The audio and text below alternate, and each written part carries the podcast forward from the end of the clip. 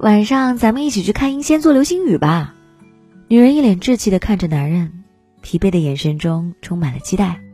好呀，男人爽快的声音答应了她，仿佛这正是他期待已久的浪漫。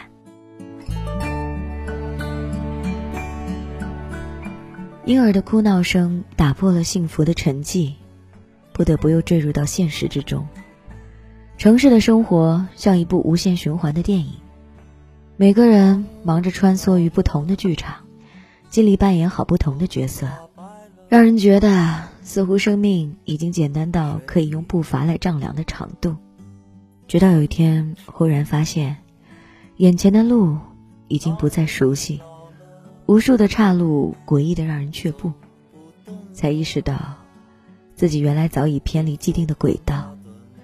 曾经的梦想和热情，已经被现实批驳的体无完肤。生活驱赶下的前途，只剩一片迷茫。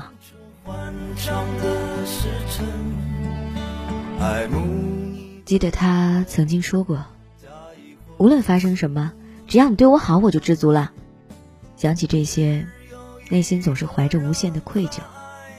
我们在高中复习的时候认识的，由于是从同一个城市到另一个城市的异地复习生，“老乡”这个词理所当然的成为我们交流的纽带。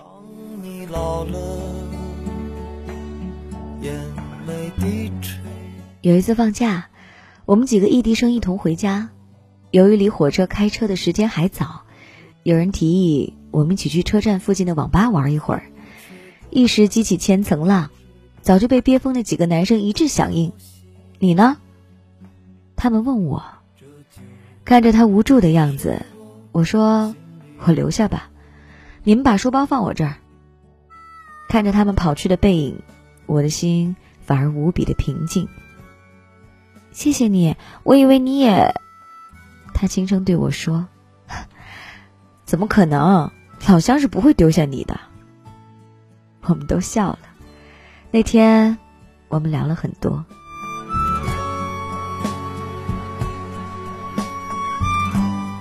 不知是不是上天故意安排，我们竟考上了同一所大学。去报道的路上，我们还在想了一路，也没想明白究竟是什么原因。下车的时候，你笑着说：“这回想丢都丢不下了。”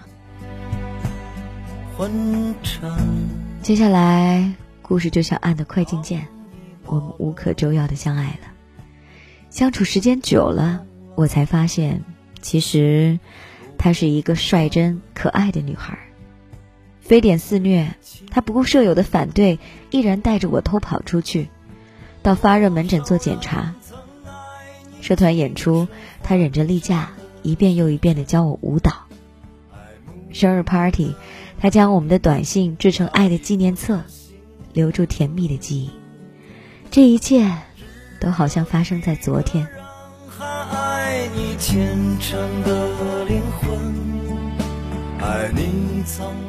参加面试的那一天，我感到前所未有的紧张。职位只要三个人，排名第六的我，就好像悬崖边飞渡的羚羊，随时有坠落的危险。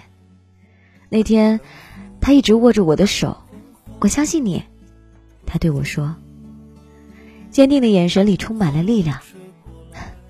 最后第三名的成绩让我成功逆袭，当着双方父母，他激动的吻着我的脸颊，看着他们惊讶的表情，我确定，我找到了人生道路上风雨同舟的伴侣。我真希望。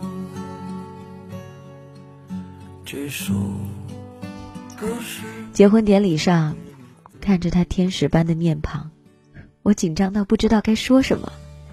在他夺过话筒，用力抱住我的那一刻，我深切的感觉到爱与信任的力量。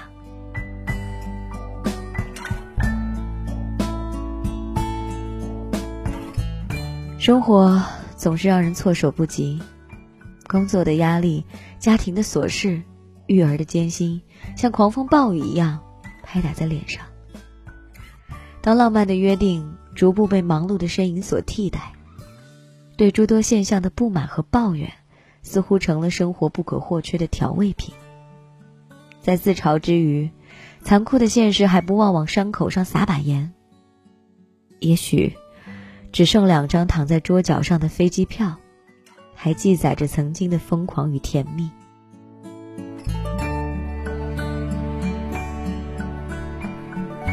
某天夜里，孩子睡了，他侧着身子问我：“你会离开我吗？”我摇了摇头。你会嫌弃我吗？怎么可能？我肯定的说。你还爱我吗？我紧紧的抱住了他，因为我知道，我们一直都深爱着对方。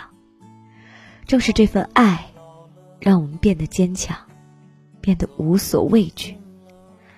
看着他沉睡的脸庞，我体会到了那份坚守与执着，也准备好了去迎接生活的挑战。天边飘来的闪闪流星，是星空的焰火，是恋人的眼泪。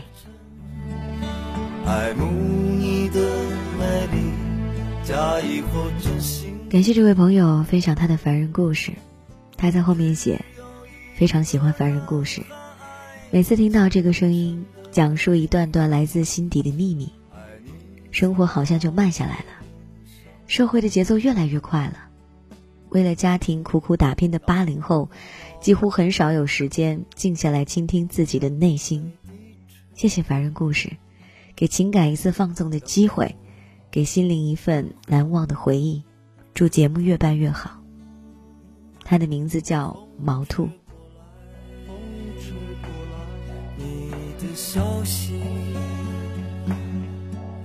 这就是我心里的歌。今天的故事终于是暖心的了。很多人问我，为什么故事都那么伤感？我只能说，在我接收到大量的稿件里面，真的是以伤感的故事为主。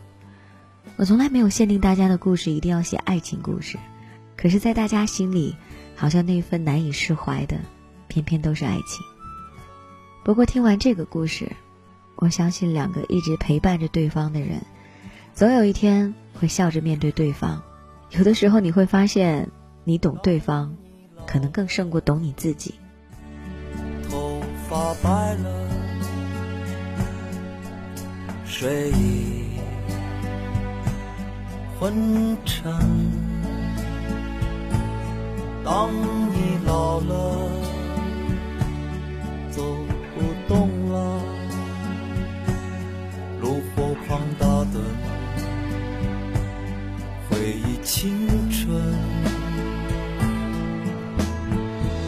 多少人曾爱你青春欢畅的时辰，爱慕你的美丽，假意或真心。